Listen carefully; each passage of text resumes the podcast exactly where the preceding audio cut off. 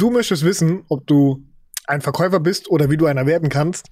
Darüber möchte ich mit dir in dieser Folge von der Sternstunde sprechen. Bleib dran, direkt nach dem Intro geht's schon los. Hallo, mein Name ist Alex. Ich verkaufe meine Dienstleistung als Hochzeits-DJ schon seit vielen Jahren erfolgreich innerhalb von ganz Deutschland. Außerdem bin ich im Vertrieb eines großen europäischen Unternehmens beschäftigt und konnte in den vergangenen Jahren unzählige Erfahrungen in den Punkten Gesprächsführung und Verkauf sammeln.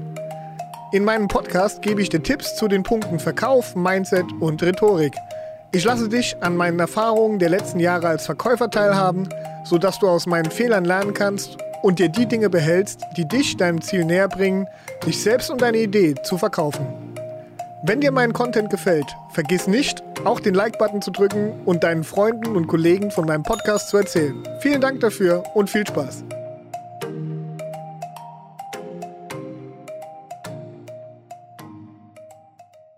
Vielen Dank, dass du nochmal einschaltest zu meiner zweiten Folge von der Sternstunde. In dieser Folge sprechen wir drüber, wie ich Verkäufer werden kann oder ob ich eventuell schon einer bin, ob ich schon mal verkauft habe, ohne dass ich es gemerkt habe oder ob mir schon mal jemand etwas verkauft hat, ohne dass ich es gemerkt habe. Und bevor wir damit anfangen, müssen wir ein bisschen unser Schubladendenken ja mal zur Seite schieben. Weil wenn du Verkäufer bist oder einer werden willst, musst du nicht zwangsläufig im Vertrieb eines Unternehmens angestellt sein. Du musst nicht nur auf Provisionsbasis arbeiten. Ganz im Gegenteil, die meisten Verkäufer sind Menschen wie du und ich in einem ganz normalen Job, in einer ganz normalen Anstellung. Okay, vielleicht nicht wie ich, weil ich mittlerweile in einem Vertrieb auf Provisionsbasis arbeite, aber dennoch, ähm, ich bin gelernter Hotelfachmann und auch schon damals war ich Verkäufer.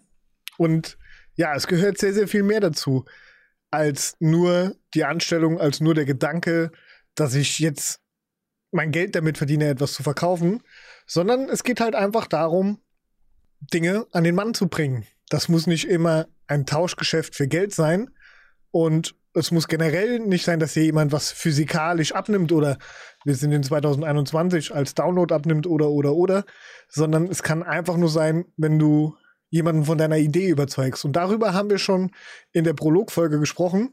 Und jetzt steigen wir ein kleines bisschen tiefer damit ein. Vorab möchte ich dir erklären, es ist nur meine persönliche Empfindung. Es ist nur das, was ich glaube, was Verkauf ist. Die meisten Verkaufstrainer und Coaches und Mentoren dieser Welt bringen dir was anderes bei. Und ich kann es nur unterstreichen, das ist nicht falsch, was die sagen. Ganz im Gegenteil. Es ist sogar absolut richtig. Aber nur weil eine Wahrheit richtig ist, bedeutet das nicht, dass auch eine zweite Wahrheit genauso richtig ist. Und ich bin der Überzeugung, dass meine Herangehensweise und meine Gedanken absolut richtig sind. Ja? Auch hier wird es wahrscheinlich Menschen geben, die sagen, es, es ist nicht so, aber wir würden uns im Kreis drehen, wenn wir jetzt uns daran weiter aufhalten. Ich will heute mit dir ein paar Beispiele durchgehen. Als Beispiel Nummer eins, wir haben schon mal im Prolog darüber gesprochen, wenn du morgen einfach keine Lust hast zu arbeiten. Wenn du weißt, das Wetter wird schön, alle deine Freunde haben frei, sie unternehmen was Schönes, fahren zum See oder unternehmen irgendwas anderes Tolles, mal angenommen, es gäbe keine Pandemie. Und du willst unbedingt dabei sein, hast verpeilt, dir Urlaub zu nehmen, oder es sind ganz andere Gründe. Jedenfalls hast du dir in den Kopf gesetzt, morgen nicht arbeiten zu gehen. Also musst du jemanden davon überzeugen, und das ist in der Regel dein Chef. Weil dein Chef rechnet morgen mit dir. Bevor wir jetzt weiter darüber sprechen, will ich eins gleich klarstellen. Das ist hier jetzt nicht die Anleitung, wie du morgen frei machen kannst, obwohl du arbeiten sollst. Weil in den meisten Fällen ist vielleicht gerade dieses Beispiel etwas überzogen und wird auch nicht funktionieren. Das mal vorab. Aber der Sinn dahinter, die Idee dahinter zu verkaufen, ist die gleiche. Oder vielleicht streichen wir das Beispiel komplett. Wir reden darüber, dass du eine Gehaltserhöhung von deinem Chef möchtest. Ja, das Beispiel hätten wir vielleicht sogar von Anfang an aufgreifen sollen. Weil wenn du morgen zu deinem Chef gehst, hat der alles im Kopf, außer dir mehr Geld zu bezahlen. Er rechnet noch nicht damit, noch nicht einmal damit, dass du überhaupt bei ihm im Büro aufschlägst. Aber du hast dir vorgenommen, morgen da vorbeizugehen und zu sagen, du möchtest mehr Geld verdienen. Wie viel spielt dabei gar keine Rolle. Wichtig ist nur, du musst es ihm verkaufen. Weil von selbst wird er dir das nicht anbieten oder nur in den seltensten Fällen. Wie gesagt, Ausnahmen bestätigen immer wieder die Regel. Das heißt also, du musst morgen im Büro deines Chefs wirklich glänzen und möglichst durchdacht die Sache angehen, damit du zum Schluss dein Ziel erreichst. Und das ist mehr Kohle. Also wie gehst du das an? Du könntest natürlich hingehen und sagen, Chef, ich brauche ab morgen 500 Euro mehr. Er wird dich fragen, warum. Da wirst du sagen, Miete zu teuer, dies, das, alles, du brauchst mehr Geld. Am Ende wird er sich aber immer mit dem Gegenargument rausfinden oder einem der vielen Gegen Gegenargumente rausfinden und sagen, das wusstest du schon bevor du hier angefangen hast, wir haben den Lohn vereinbart, du warst doch damit einverstanden, warum bist du es jetzt nicht mehr? Wenn du also deine Idee verkaufen möchtest, musst du besser vorbereitet sein. Und verkaufen bedeut, bedeutet immer, und das schreibt dir auf, ein gegenseitiger Gewinn. Das ist ganz, ganz wichtig. Der Verkauf funktioniert nur dann, wenn beide Seiten gewinnen. Das ist das A und O. Und da, da lege ich mich auch fest, gibt es keine Ausnahmen. Noch nie. Gab es noch nie und wird es nie geben. Das heißt, beide Seiten, beide Gesprächsteilnehmer müssen am Ende als Gewinner aus der Sache rausgehen. Wir fangen ganz einfach an. Du gehst Brötchen kaufen zum Bäcker.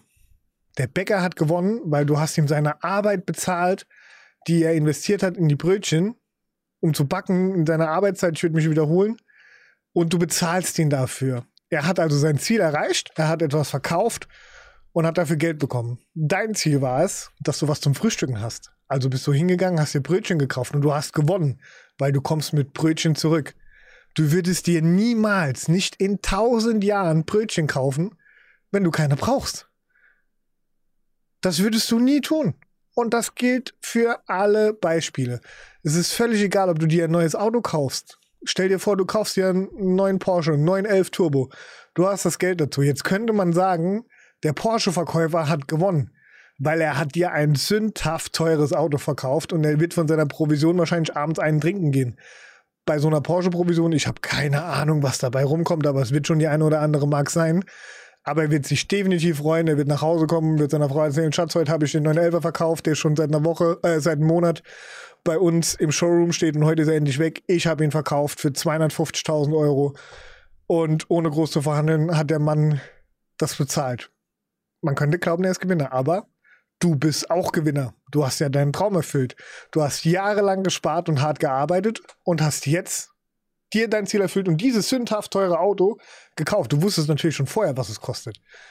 Dir war absolut klar, was passiert und du bist der Gewinner, weil du weißt nämlich, dass es bei dem anderen Porsche-Händler nebenan, keine Ahnung, 5% Aufschlag gibt oder der hat keine Winterreifen dazugegeben. Alles dumme Beispiele. Ich habe noch nie einen Porsche gekauft, ähm, aber können mir vorstellen, dass es so oder so ähnlich läuft. Auf was ich hinaus will, ist, beide Seiten müssen gewinnen. Wenn sich einer der beiden Seiten nicht als Gewinner fühlt, wird der nicht kaufen und auch nicht verkaufen. Es gibt nämlich keinen Sinn dazu. Wir gehen noch kurz die andere Seite durch. Stellen wir uns vor, du hättest was zu verkaufen. Oder, nee, anders. Wir stellen uns vor, du hast ein schönes Auto. Bleiben wir mal bei dem Porsche. Stellen wir uns vor, du hast dir den Porsche gerade gekauft, so wie, wie wir gerade das Beispiel durchgegangen sind. Und jetzt komme ich um die Ecke und sage hier, ich würde dir diesen Porsche gerne abkaufen ich möchte gerne gewinnen. Das sage ich natürlich nicht in Worten, aber mein Gedanke ist, ich möchte dir den Porsche abkaufen und ich möchte dabei gewinnen. Jetzt hast du nur eine Möglichkeit, als Gewinner aus der Sache rauszugehen, indem du mehr für den Porsche verlangst, als er tatsächlich wert ist oder als du bezahlt hast. Weil warum sonst solltest du ihn abgeben? Warum sonst solltest du deinen Traum aufgeben, den du dir gerade erfüllt hast?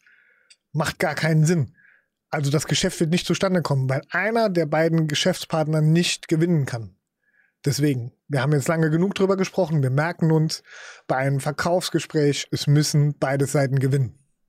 Jetzt mag vielleicht der ein oder andere Vertriebler um die Ecke kommen und sagen, es reicht, wenn sich einer als Gewinner fühlt. Ja, das mag sein.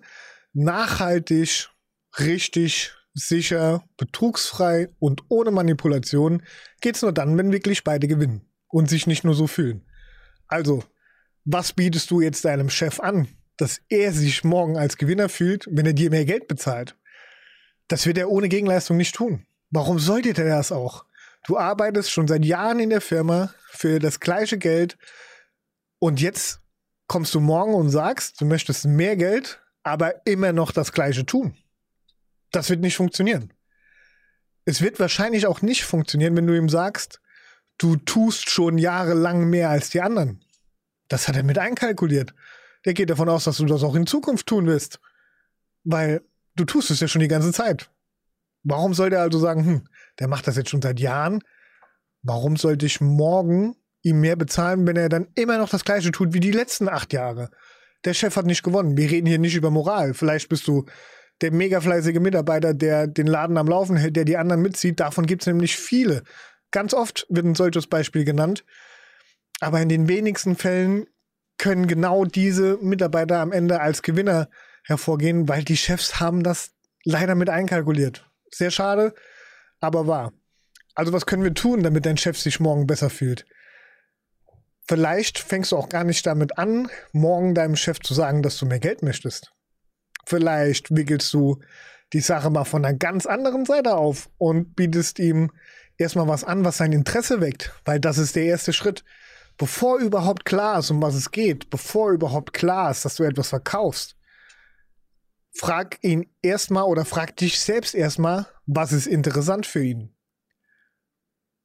Ich nehme den Podcast mehr oder weniger live auf sozusagen. Ich habe kein Skript, deswegen müssen wir uns jetzt kurz ein Beispiel überlegen.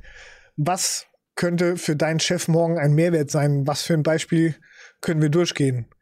Wir könnten ja zum Beispiel sagen, du arbeitest bei McDonald's im Verkauf, also vorne an der Kasse. Und du weißt, dass jeden Morgen, wenn du zur Frühschicht kommst, nicht genug, wie nennt sich das hier, Frühstücksburger, Croissants und Zeug am Start sind.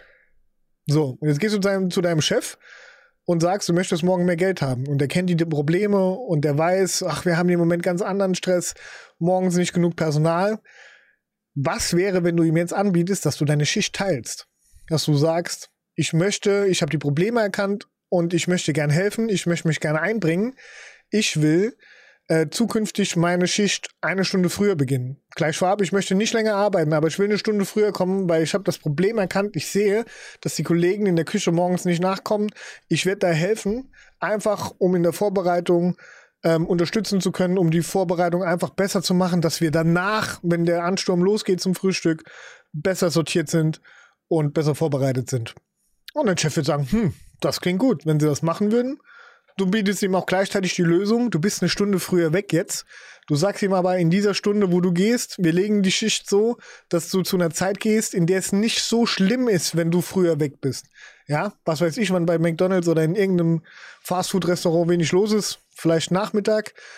Und du sagst, ich gehe einfach die Stunde früher dann, das kann jemand anderes covern beim Putzen, beim was auch immer, bei der Nachbereitung, weil da ist der Stress nicht mehr ganz so groß und die anderen werden vielleicht noch ein bisschen mehr in die Pflicht genommen. Aber da morgens, Chef, wo wir die Kohle verdienen, indem wir Frühstücksburger verkaufen, da bin ich dein Mann. Ich unterstütze dich dabei, mehr Umsatz zu machen, mehr Burger zu verkaufen.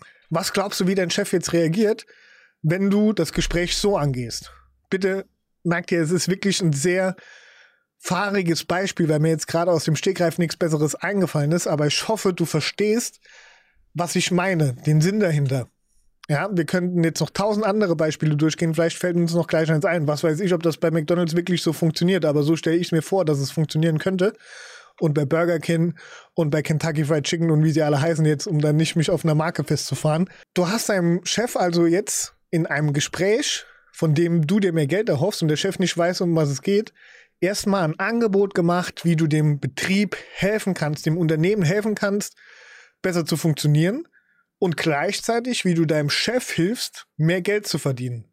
Was glaubst du, wie aufmerksam ist er jetzt in der Folge des Gesprächs oder in den nächsten 10, 15, 20 Minuten dieses Gesprächs?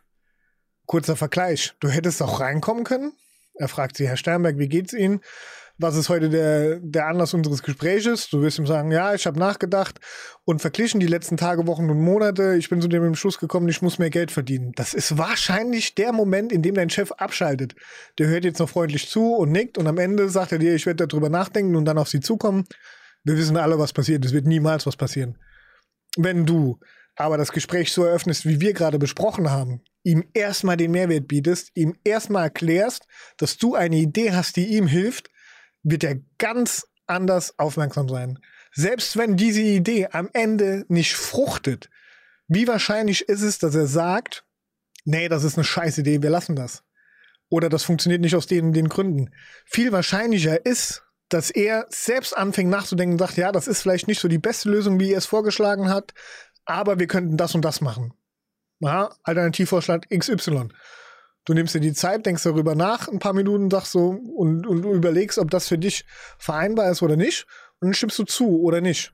Und das ist vielleicht sogar die noch bessere Variante. Du kannst ihm sagen, Chef, ich bin bereit, das zu tun. Das klingt nach einem durchdachten Plan. Ich glaube auch, dass wir die Probleme, die wir derzeit in der Schicht haben, so lösen können. Ihnen ist aber auch klar, wir haben einen Mehraufwand dadurch. Ich habe einen Mehraufwand dadurch. Ich werde mehr arbeiten müssen. Ich muss mich mit den Geflogenheiten in der Küche vertraut machen. Ich muss HACCP lernen, dies, das. Ich muss mich weiterbilden und den Anforderungen gerecht zu werden. Das mache ich selbstverständlich gerne, Chef. Aber ich denke, es ist nur fair, wenn dann auch mein Lohn entsprechend angepasst wird.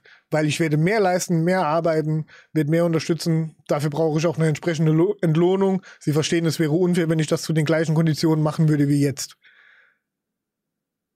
Du hast ihn vorher davon überzeugt, dass dein Vorschlag ein guter ist oder er hat einen entsprechenden Gegenvorschlag gemacht. Ihr wart euch also beide einig, dass du in Zukunft mehr tun wirst als vorher, um dem Unternehmen zu helfen, noch lange bevor über Geld gesprochen wurde. Wie kann er jetzt noch Nein sagen? Wie kann er sich jetzt noch die Blöße geben, zu sagen, okay, aber du kriegst dafür das gleiche Geld wie vorher? Das, das geht nicht. Wenn ihr das Gespräch ordentlich geführt habt und es jetzt nicht nur darum ging, wer abends noch durchkehrt und wer nicht, dann kann er nicht Nein sagen jetzt. Und jetzt geht es um die Modalitäten. Wie viel Geld ist es? Das besprechen wir mal irgendwann an anderer Stelle. Aber auf was ich hinaus wollte, so ist Verkauf. Das ist ein Beispiel, in dem du, obwohl du weder mit Provision noch mit Vertrieb noch mit, keine Ahnung, dem Verkäufer-Dasein zu tun hast, dich verkaufen musstest. Und das sogar mehr als die meisten Vertriebler in ihrem Beruf. Deutlich mehr. Wenn ich in dem Unternehmen, in dem ich arbeite, verkaufe, meine Kunden wissen, um was es geht. Sie wissen genau, es kommt ein Vertreter, der wird mir jetzt was verkaufen. Ja, du hast unter ganz anderen Voraussetzungen eine viel größere Herausforderung des Verkaufs gerade gemeistert. Und diese Möglichkeiten des Verkaufs stoßen uns tausendfach im täglichen Leben zu. Wir sind jetzt das Beispiel durchgegangen, wie du deinen Chef von einer Gehaltserhöhung überzeugen kannst. Und es gibt noch tausend andere, die wir in den nächsten Podcasts besprechen werden. Nimm das mal mit, mach dir die nächsten Tage Gedanken darüber und dann entscheiden wir oder entscheidest du, wann du deinen Chef nach der Gehaltserhöhung fragst. Vielleicht war es ja doch ein ganz guter Tipp. Streich das nochmal mit dem, ich will morgen nicht arbeiten gehen. Das ist die Vorgehensweise so ähnlich. Du verstehst, wie ich das jetzt machen würde. Aber vor allen Dingen hast du verstanden, Verkauf begegnet uns immer und überall. Das war die Podcast-Folge für heute. Ich denke, 15 Minuten Input sind absolut ausreichend zu diesem Thema. Das war die zweite Episode aus der Sternstunde. Und ähm, wenn du das heute am 7. März hörst, kriegst du heute auch noch die dritte Folge. Die wird direkt im Anschluss online gestellt. Und ja, ich wünsche dir jetzt schon viel Spaß beim Zuhören. Wir sehen uns jedenfalls in der Zukunft. Alles Gute für dich. Ciao. Das war die Sternstunde. Herzlichen Dank fürs Zuhören. Wenn es dir gefallen hat, denk daran, auch auf den Like-Button zu drücken und auch die Glocke zu aktivieren, um über den nächsten Podcast automatisch benachrichtigt zu werden. Wenn du glaubst, dass dieser Podcast auch für deine Freunde und Kollegen interessant ist, erzähl ihnen gerne davon. Bis zum nächsten Mal, euer Alex. Ciao.